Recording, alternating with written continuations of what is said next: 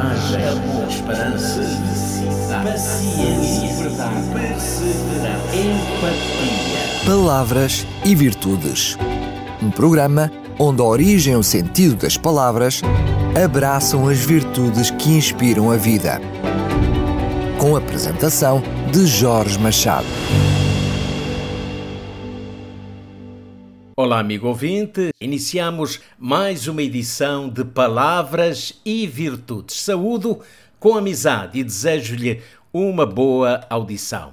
Chamam-lhe dever, obrigação, incumbência, sei lá, encargo, tarefa, atribuição, comprometimento, cargo e muitos outros sinónimos lhe são atribuídos, mas afinal de que estou a falar? Ou que palavra lhe trago hoje para a nossa reflexão? Falo-lhe de responsabilidade e poderei estar a referir-me de facto a muita coisa.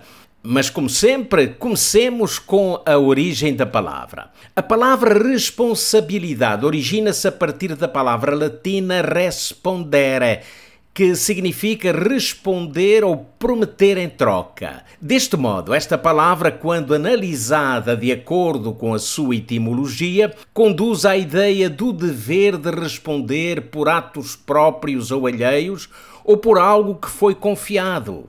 Quando falamos de responsabilidade, teremos quase forçosamente a pensar em moralidade, embora os aspectos relacionados à responsabilidade sejam muito variados, o facto é que por trás do ser responsável está quase sempre presente um conceito moral. O foco da moral, como é sabido, é o comportamento humano.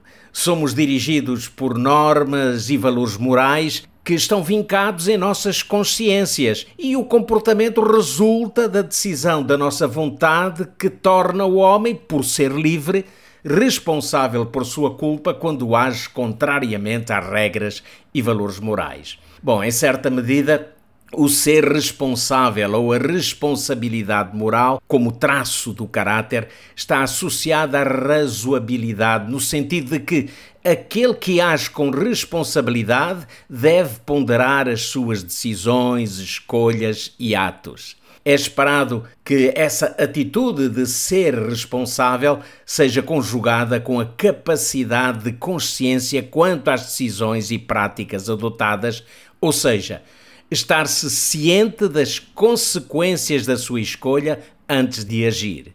Isto confere ao sujeito responsável o dever de reparar qualquer dano que seja causado pelos seus atos ou escolhas.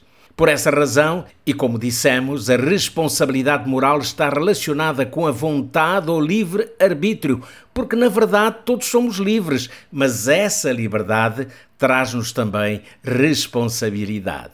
Lembro-me de ouvir uma história sobre um mestre de obras que trabalhava numa empresa de construção civil. Um dia, o dono da empresa pediu-lhe para construir mais uma casa.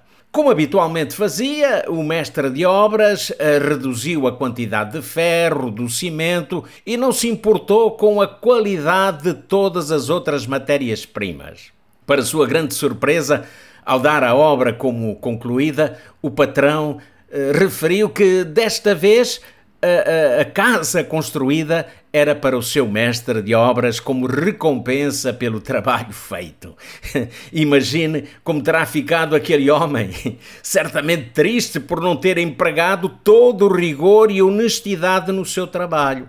Agora era muito tarde para reparar todas aquelas trapaças. Bom, a responsabilidade não se coaduna com o engano nem com uma falsa aparência de honestidade, mas é o resultado do compromisso que se contrai com alguém que espera da outra parte lealdade e correção.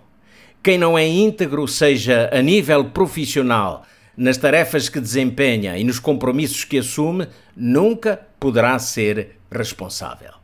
O tema acerca da responsabilidade moral não está omisso nas Sagradas Escrituras. Temos como exemplo vários personagens, tanto do Antigo como do Novo Testamento. Eh, podemos tomar como exemplo no Antigo Testamento a José, filho de Jacó, que durante um longo período administrou o governo do Egito. Com firmeza de caráter e sentido de responsabilidade, realizou a sua tarefa, não se importando sofrer o dano por se recusar a corromper os seus princípios. José acabou por merecer o reconhecimento do próprio Faraó, que depositou nele toda a confiança, dando-lhe a chefia do seu governo. Já no Novo Testamento, o maior exemplo de responsabilidade, como não podia deixar de ser, vem de Jesus Cristo. A sua vida era uma vida com sentido. Por isso, ele encarava com responsabilidade os grandes desafios que tinha pela frente. Havia proposto para si metas e objetivos e nele se concentrava cada dia com oração conhecia perfeitamente o fim da sua obra e a sua vontade estava alinhada com a vontade do Pai que o enviara, assumindo completamente a responsabilidade da salvação do homem.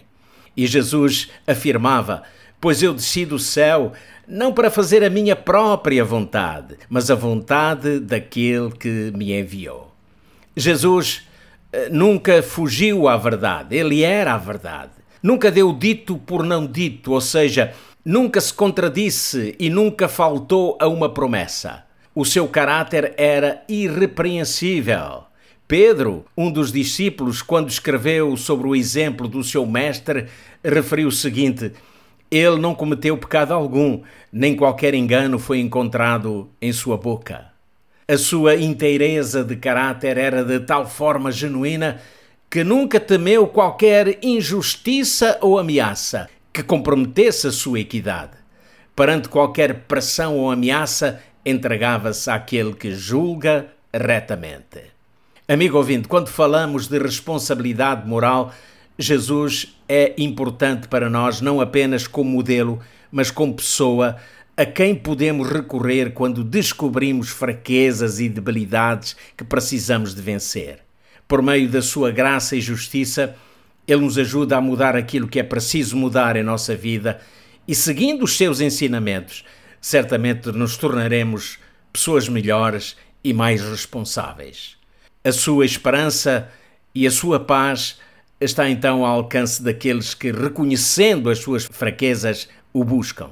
Estimado ouvinte, acredite que foi um prazer tê-lo como ouvinte Espero, pois, por si em breve, na próxima edição de Palavras e Virtudes. Fique bem, fique na companhia da sua rádio, Rádio Clube de Sintra. Coragem, amor, esperança, paciência, verdade, perseverança, empatia. Palavras e Virtudes. Um programa onde a origem e o sentido das palavras abraçam as virtudes que inspiram a vida. Com a apresentação de Jorge Machado.